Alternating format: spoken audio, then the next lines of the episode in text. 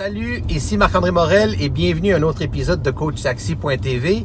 Écoutez, aujourd'hui, on a tout un invité qui vient de près, mais qui vient aussi de loin parce que c'est un Montréalais d'origine, c'est un chercheur. Alors, euh, on va l'écouter bien, bien attentivement parce qu'il vient de Oxford, un, chercheur, professeur à, à- à l'Université d'Oxford en Angleterre, qui vient de publier ce bijou que j'ai lu avec beaucoup d'intérêt. Je vais relire Docteur Vous. Bonjour Jérémy, bienvenue à l'émission. Bonjour Marc-André, merci. Parle français en plus, mais de Oxford. Vous irez voir Oxford, c'est incroyable. C'est quand même une université qui vient comme de- du 11e siècle, apparemment. oui, oui, oui, Harry Potter est partout. hein. en plus, Harry Potter. Non, mais c'est magnifique. C'est a de l'histoire, là. On doit se sentir quand même, euh, quand même différent quand on entre dans une. euh, dans Bien une sûr. On se sens le sens d'histoire, les, les gens qui étaient là, la première personne qui a reçu les antibiotiques, les a reçus à Oxford. Il y a plein d'histoires, plein de, de- de personnes fameuses qui ont passé leur temps là-bas. Alors c'est euh, inspirant. Merci de nous honorer de votre présence, de ta présence. On se tutoie, on avait décidé ça avant, donc ça va être plus simple. En- entre Montréalais et tout ça. Euh, écoute, ton livre, Docteur Vous, euh, c'est un livre sur, justement, si j'ai bien, euh, bien saisi, sur le pouvoir d'auto-guérison que nous, l'être humain, nous avons pour, euh, non, correct, nous, pour nous-mêmes. C'est-à-dire que, euh, et je pense que tu as des, exemples éloquents de savoir à quel point chacun d'entre nous, on exprime ou on exulte chaque jour, sans qu'on le sache, ces pouvoirs d'auto-guérison-là. Pas vrai? Oui, le corps humain est, est fantastique. Chaque jour, nous avons des, des bactéries, des virus, même des cellules de cancer. Et nous avons des cellules dans nos corps qui peuvent tuer ces bactéries, tuer ces, euh, ces virus. Puis ils le Tuer- font, ils le font. Ils le font chaque, Chaque jour, jour. tout le temps. Nous avons 100 millions de cellules nouvelles chaque minute. chaque minute. Donc, euh, no- nos os sont plus forts que l'acier. Si on, peut, on pourrait prendre les, euh, les vaisseaux sanguins de, de bout à bout, ça va faire le tour du monde deux fois. Mais nous avons oublié ce pouvoir énorme du, de- de- du corps humain. Ah ouais, quand j'ai lu ça, là, que, que nos os sont plus forts que, que l'acier, Oui. que même euh, la bagnole la plus solide, la plus grosse, un VUS là, vraiment imposant, pourrait pas soutenir tout ce que nos os soutiennent euh, en une seule fois, par exemple. là, ça s'écraserait. C'est quand Oui. même quelque chose. Oui. Mais, mais juste cet aspect-là, on- comme on disait tout à l'heure, euh, on se souvient de notre rhume euh, ou grippe qu'on a eu euh, cette année, l'hiver dernier ou quoi que ce soit. Mais ce qu'on oublie, c'est c'est les centaines de fois que notre corps, voire peut-être même milliers, tu vas me le dire, oui. que, que notre corps a, a combattu les autres virus et bactéries, etc., etc. La preuve est simple. Quand quelqu'un est mort, leur système immunitaire ne marche pas.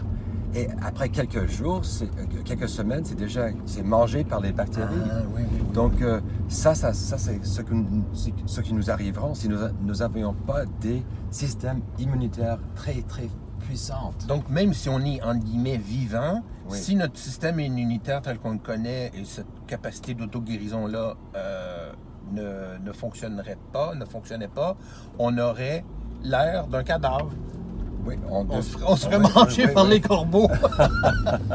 Mais sérieux, euh, c'est un livre tout à fait fascinant. Je veux vraiment le montrer parce que ça ça se lit pas comme un livre de, de médecine ou de science. Moi, je, je sais que, bon, euh, parce que j'écris, j'ai été fasciné par la façon, donc, pour quelqu'un qui est quand même élevé au niveau des connaissances euh, scientifiques comme, comme toi, débute chaque section, chaque chapitre, chaque section de chapitre par une histoire, Oui. des exemples. Et moi, j'aime beaucoup le ton que tu donnes avec euh, ça, mettez ça à la poubelle et faites attention aux experts. Et quand vous lisez que c'est euh, prouvé scientifiquement, attention. Alors, moi, j'aimerais que tu nous parles de cette partie-là, justement, qui est euh, dans nos visages à tous les jours. On est surinformé, mais que dans le fond, on- il y a une crédibilité douteuse dans tout ça, hein, c'est ça? Ça change tout le temps. C'est que j'ai fait 15 ans de recherche avec mon spreadsheet, avec des statistiques, mais les gens, même les docteurs ne comprennent pas ces statistiques. Alors, comment est-ce que je peux expliquer tout ça pour que les gens peuvent euh, l'utiliser? Alors ça, j'explique les statistiques. Si les gens veulent, c'est dans l'arrière, il y a toutes les références, mais j'explique la science à travers les histoires. Et c'est important parce que la science, la médecine de base n'est pas très difficile. Il faut faire une comparaison juste. C'est-à-dire, on compare une nouvelle mé- médicament avec un placebo. Si le médicament gagne le course, comme ça, ça marche. Sinon, ça marche pas. Dans, dans- le fond, c'est aussi simple que ça. Mais qu'est-ce qui fait que qu'il y a des trucs qu'on on se fait donner comme information qui c'est c'est pas vrai finalement C'est c'est quoi? C'est parce qu'il faut la mettre dans le contexte. Elle n'est pas, mise. C'est l'étude que l'on lit par exemple sur euh, ce que le- les vertus du café ou les vertus du jus d'orange ou les vertus de la vitamine C ou quoi que ce soit. Parce que je sais que tu en parles justement de la vitamine C Oui, pour les oui, rhumes. oui. Puis euh, ça prend comme euh, des, euh, des, des- des dizaines d'années avant de. Il faut le faire pendant une vie pour, pour finalement arriver à se rendre compte que euh, en bout de ligne, ça fait pas une grande différence. là. Donc, euh, On dit que avec la vitamine C, la rhume se guérit dans une semaine, mais sans, ça guérit dans sept jours. Ah, ça, c'est incroyable. Et ça, ça vient d'un chercheur de Oxford. Alors, mais tu as mentionné un terme, un mot euh, clé euh, dans ta dernière phrase, avant-dernière phrase, c'est le mot placebo. Placebo. Parle-nous du placebo, parce que pour, pour la plupart d'entre nous, placebo, c'est une pilule de, de, de, une pilule de Smarties, c'est une pilule de, sucre. Oui. Mais c'est beaucoup plus que ça. C'est, incroyable. Tu donnes des exemples probants là-dedans. là. Oui, euh, placebo a un sens péjoratif pour beaucoup de monde. Ils pensent que c'est une pilule de sucre qui ne marche pas. Mais le placebo peut être un pilule, ça peut être une injection, ça peut être une chirurgie faux, comme une chirurgie pour le genou. Il y a des études qui ont prouvé que la chirurgie placebo est aussi puissante que la vraie chirurgie. Également pour la chirurgie du dos et de l'épaule, pour la douleur, pour guérir la douleur de genou, dos et épaule. OK. Alors, euh, ce qu'ils font, c'est qu'ils ils mettent les gens comme. euh, ils, ils- ils coupent, ils font un coupe, ils coupent le pot et après ça, ils le. euh, Ils vont faire une, euh, cou- une couture, une couture, mais, mais- et, et les gens ne savent pas s'ils ont fait, fait le- la vraie technique chir- chirurgie. Parce, parce que ça, euh, revenir au genou, parce que ça, c'est une, une chirurgie qui est de plus en plus, euh, en guillemets, populaire aujourd'hui. Oui. Les gens se font remplacer un genou. On voit des trucs euh, encore. euh, la semaine dernière, on avait une femme qui disait Ah, J'attends euh, depuis un an pour euh, ma chirurgie du genou, etc. Mais moi, j'avais entendu ce que tu racontes dans ton livre, ce que Wayne Durham avait raconté en conférence il y a une dizaine d'années que j'avais entendu. J'étais complètement jeté par terre qu'on avait donné à des, des- des hommes qui se plaignaient depuis euh, des mois, des années. Aux États-Unis, on, a- on avait fait une fausse Chirurgie, du genou. Il- Oui. lui, il croyait, là, comme tu dis, là, il y avait des points de suture, il avait été endormi, il avait passé du temps à l'hôpital, il avait fait de la physio, etc. Il n'y avait rien eu. Trois semaines après, il jouait avec ses petits-enfants au soccer Oui. dans la cour. Basketball, soccer, danser. Mais qu'est-ce qui se passe? C'est quoi ça? c'est que les gens pensent que notre, le corps est mécanique. Alors, ils, ils font une, une X-ray. Il y a un bobo ils là. voient, voilà, il y a quelque chose que je vois que c'est physique. Comment est-ce que quelque chose comme un placebo, quelque chose esprit-corps peut marcher? Et ça, c'est une, une, une- une faute. L'esprit, le corps, on ne peut pas les séparer. Donc, même s'il y a quelque chose qu'on peut voir sur un X-ray, sur le genou, sur le dos ou sur l'épaule qui ne va pas, comme une petite coupure sur le, le- l'eau, même ça, le corps peut guérir. Incroyable. Euh, ça peut guérir par, euh, en construisant des nouvelles fibres et tout ça, des nouvelles comme... Et la douleur en plus c'est très compliqué, donc ça marche. Euh, même moi, j'ai fait une étude à- en Angleterre, ça passait sur le BBC. Euh, c'est le- l'équivalent de CBC, mais en, en Britannique, en, Oh oui, en Angleterre. oh Puis oui. on- il y avait des gens qui avaient de l'eau de dos. Si pire, il y avait un homme qui ne pouvait pas sortir de son, sa chaise, sa roulante. roulant, OK. Mais on a donné un placebo, mais on a dit c'est de nouvelles médicaments pour la douleur. Et c'était sur le télé. Il s'est levé, il marchait, comme dans ces, comme l'église aux États-Unis.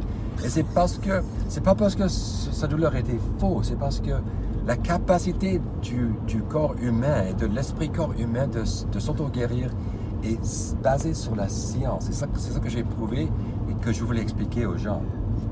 le lien entre l'esprit et le corps. C'est un peu la, la puissance de ce lien-là, c'est un peu la, totalité et non pas l'individualité des, des secteurs, comme là, la douleur ici, euh, notre capacité de penser, mais là, c'est vraiment d'unir ça. Mais dans ta, euh, dans ta recherche et dans ton expertise, tu es aussi euh, quelqu'un qui, euh, qui s'est spécialisé en empathie. Oui. C'est oui. quand même assez unique comme, comme spécialisation au point de vue scientifique. Parle-nous de ça. C'est quoi au juste? Je suis devenu intéressé parce que ma mère, malheureusement, elle est morte du cancer, stage 4. Et une fois, j'étais avec elle à l'hôpital et on attendait dans la chambre de l'oncologue, le spécialiste. Après quelques minutes, il est rentré, il a vu ses notes, il a dit OK, ça va bien. Et ça n'allait pas bien. Ça, bien pour lui, ça veut dire que c'est pas pire que normal. Alors après ça, mais elle avait des questions. Elle voulait demander. Voulait, je, je l'ai coaché pour demander des questions. Mais il n'a pas demandé. Il est- s'est tourné vers la porte. Il a mis sa main sur la poignée du porte. Mais elle a dit Attends, j'ai des questions. Il dit OK, c'est quoi les questions? Mais il a laissé sa main sur, Sur la la poignée du porte. Elle a demandé la première question. Il est répondu. Après ça, elle n'a même pas osé demander la deuxième. Mais s'il avait de l'empathie, est-ce qu'il pourrait lui guérir? Non, bien sûr que non. Mais il aura amélioré sa qualité de vie dans ce moment. Ça, hein? Et ces moments a- étaient tout ce qu'elle avait. Mais pour les maladies beaucoup moins sérieuses, comme mes amis qui sont généralistes disent que 90% qui, ren- des, des patients qui rentrent pour voir leur généraliste n'ont pas besoin de médicaments. Une dose d'empathie suffit pour leur guérir. Alors, euh, c'est ça le point de mon programme, le Oxford Empathy Program, c'est d'introduire, de s'assurer qu'il y a une dose d'empathie dans chaque euh, Interaction, consul- consultation avec le médecin. C'est ça, oui. Et ça peut guérir, pour les choses légères, ça peut guérir. Pour les choses moyennes, ça peut augmenter les effets. Et pour les choses très sérieuses, si quelqu'un va mourir, tout ce qu'on peut donner, c'est l'empathie, parce que les, les traitements ne marchent plus. C'est ça. Donc c'est c'est pas contre les médicaments, c'est en addition. Et euh, ça peut remplacer plusieurs médicaments. Parce que la douleur, par exemple, les gens prennent des médicaments pour la douleur, même la douleur légère. Pour cer- certaines, ça devient une dépendance. Oui. Et après ça, ça contribue aux crises opioïdes. Par contre, Oui. Nos corps construisent notre propre Morphine. morphine Oui. qui s'appelle endorphine. Nous avons Oui. une usine de Oui. chimie dans nos corps. Nous avons oublié tout ça. Alors il faut se rappeler, et pas seulement se rappeler, mais ce que j'ai prouvé dans, dans mon livre, parce qu'il y a beaucoup de livres euh, self-help sur le marché, moi c'est prouvé sur des faits scientifiques utilisant les mêmes types de preuves avec qui on prouve les médicaments. Alors ça c'est comme quelque chose de nouveau. C'est incroyable. Ça, ça m'amène à. de cette euh, empathie-là, ça m'amène à parler de quelque chose que tu évoques dans le livre qui est l'effet Pygmalion.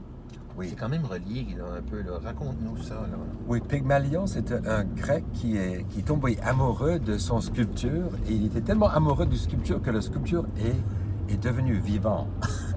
Alors, ce que ça dit, c'est que si les docteurs passent beaucoup d'empathie sur Oui, leur... il faut parler plus Il fort. faut parler plus fort parce qu'il y a une. Camion de pompiers, ouais, c'est ça. ouais.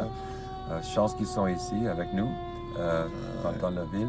Oui, mais c'est alors si un docteur, il, il a beaucoup d'attention sur, le, sur les patients, beaucoup d'empathie, s'il donne l'espoir, Oui, il t'encourage. il- encourage, c'est ça. Oui. On se rend compte que quand le, le médecin, c'est ce que tu racontes dans le livre, que quand le médecin euh, dit ça va bien aller, vous allez voir, euh, inquiétez-vous pas, etc. Oui, oui. Donc juste de l'encouragement un peu bon enfant, bonne maman, là, euh, ben, c'est souvent suffisant pour que le patient, que ce soit pour, euh, pour un rhume, là on parle pas nécessairement d'un cancer de stade, stade 4, Non, non, là. mais- mais- on parle de choses comme euh, d'avoir mal au dos, d'avoir euh, un truc euh, qui qui va pas avec, avec Oui. une infection ou quoi que ce soit. Mais même cancer stade 4, si on donne Oui. l'empathie, ça peut améliorer leur qualité de vie pendant qu'ils sont vivants. Mais c'est vrai, pour les choses qui sont plus les, moins sérieuses, la douleur légère, la dépression, euh, pas c'est trop, trop sérieux, empathie suffit parce que la dépression et la douleur augmentent avec le stress. Alors, le stress, l'anxiété, c'est qu'ils ont peur. Je peux ça. pas faire ça, mais je peux faire ça. Alors, si le docteur donne l'empathie, oui. ok, Ah, ça fait baisser le Ça, cortisol. ça fait baisser le cortisol, Ça, fait augmenter l'oxytocine et ça réduit la douleur et la dépression. OK. Est-ce que le fait qu'on augmente notre niveau de testostérone, vous savez, quand le- l'hormone de la, de la dominance, Oui. d'une certaine façon, est-ce Oui. que ça aussi, ça peut contribuer à une meilleure auto-guérison, une meilleure guérison? Je ne suis pas expert en, en testostérone, mais en général, oui. Euh, sous la stress, les pouvoirs d'auto-guérison sont supprimés. C'est un peu plus compliqué que ça, mais la stress qui est chronique supprime le système immunitaire. Et la raison est simple, c'est parce que le système de stress, c'est fight or flight, Oui. c'est pour s'aider à, à aider les gens à se battre contre un, un loup ou un tigre. Alors dans ce moment où il faut se battre contre un loup, c'est pas dans notre intérêt de, de, de déposer l'énergie sur sur, sur, sur l'auto-guérison. C'est mieux que toute l'énergie va pour se Ah, battre. c'est ça. Alors, euh, Quand on est stressé, c'est un peu ce qui arrive. c'est ça. C'est le cortisol qui, avec l'adrénaline qui prend, euh, qui envahit carrément toutes les, euh, les substances dans- chimiques dans le corps. Donc, euh, la partie euh, pour, pour l'auto-guérison, euh, elle est mise sur la tablette pendant, pendant cette période-là. Oui. Et puis, si on se garde toujours nerveux, inquiet, etc., pendant une semaine, deux semaines, trois semaines, tout ce qu'on fait, c'est ralentir le processus, c'est ça? Et tout le monde sait ça. Après un examen, les gens tombent malades. Pourquoi? Ouais, C'est pas parce qu'ils sont devenus malades après. Ils avaient le virus ou le bactérie pendant qu'ils étudiaient, Ok. pendant l'examen, mais le corps était en stress, ne voulait pas dépenser l'énergie sur battre le, le La- ça- virus. ça ça-. Alors, l'antidote au stress, c'est de se relaxer. Et c'est ce qui nous amène Oui, tous à quelque chose de très contemporain en ce moment, de très actuel comme sujet, et que toi, tu pratiques et tu enseignes, c'est-à-dire, oui, le Le yoga. Oui, donc la partie relaxation, euh, Jérémy en parle dans son livre, euh, puis yoga, donc parle-nous de ça, jusqu'à quel point on, on peut faire un lien entre yoga, relaxation et, euh, et auto-guérison. oui. Le yoga qu'on voit maintenant, c'est des poses pretzel que la majorité des gens ne peuvent pas faire. Même moi, je n'arrive pas à le Mm. faire. Mais le yoga traditionnel, c'est euh, respirer plus lentement, doux, hein. relaxer. comme le hatha yoga. là. Oui, c'est ça. Donc, euh, c'est ça le type de yoga que j'enseigne, que j'ai appris. Je l'ai- appris parce que je voulais devenir un, un meilleur rameur. Je faisais de l'aviron. C'est vrai, champion d'aviron Oui, pour oui, l'équipe canadienne, c'est ça? Oui, oui, oui. oui. Ah. Il, y a, il y a longtemps, mais euh, c'était. ouais. Alors, le, le yoga, mais c'est pas seulement le yoga, c'est la méditation, le tai chi, même la prière. C'est un petit type de, de prière qui aide. Si on fait ça, nous relaxons, nous, nous désengageons le système de stress et nous engageons le système de relaxation, ce qui est nécessaire Ouais. pour. c'est la- ça, c'est la base de l'auto-guérison. Oui. Oui. Quel petit truc en terminant que tu peux nous donner, nous laisser avec là, pour euh, essayer de, de- de entamer sur euh, la bonne voie avant qu'on ait acheté ce livre-là aux éditions de l'Homme, le Docteur Vous? Un, un titre en passant très euh, vendeur, Oui. mais c'est de la science là-dedans, là. c'est de la Oui. science accessible Oui. avec... euh, Moi, j'ai l'impression, quand je lisais ça, j'avais l'impression que je lisais euh, ce que mon, mon grand frère voulait me dire, de la manière qu'il voulait me le dire. Ah, c'est très gentil. mais, mais merci. avec, Ouais. mais avec, la, avec la, la matière en dessous, mais je sentais pas la, la rigueur, la, tu sais ce que je veux dire, là, la partie, le trait des tableaux Oui, oui, et tout oui. ça. Puis bon, comme on avait euh, quand on lisait des livres à l'université et tout ça. Alors, euh, des petits trucs peut-être en, en Truc- terminant? trois trucs. Oui. Respirer plus lentement. OK. Euh, inspirer 4 secondes, expirer 4 secondes. 4 secondes. Pendant une secondes. minute, vous allez, vous allez sentir la différence. Deuxième chose, être isolé socialement et aussi pire que fumer la cigarette. Alors, à- être avoir du contact avec les amis, la famille, les groupes. Alors, restez en contact avec vos groupes et si vous connaissez quelqu'un qui a besoin de- d'entendre de, ton- ta, ta voix ou votre euh, appelez, rencontrez-les. Et en plus, les actes altruistes, faire du bon pour les autres, ça aide les autres et ça nous aide en Oui, même oui. temps. Ça augmente euh, le, le pouvoir d'auto-guérison. Alors, je suggérais, respire lentement, reste connecté et fais quelque chose de bon pour quelqu'un d'autre. Super. Oui. Hey, ça, c'est fantastique. Merci beaucoup, Merci, Marc. Dr. Howick. Merci. Alors, on va, on va sûrement. Dr. Marc. Ouais, Dr. Jérémy, on va aller chercher ce superbe livre-là. Et euh, bien, écoute, euh, je peux pas te laisser partir euh, comme ça là, pour retourner en Angleterre sans ton propre taxi. Alors, ça, c'est à Wow. toi. Ton Mon, petit, mon- mon fils va adorer ça. ton petit souvenir. Et Wow. voilà, Ah, super. fantastique. Merci, Merci. merci de ton encore. temps. Salut, ciao.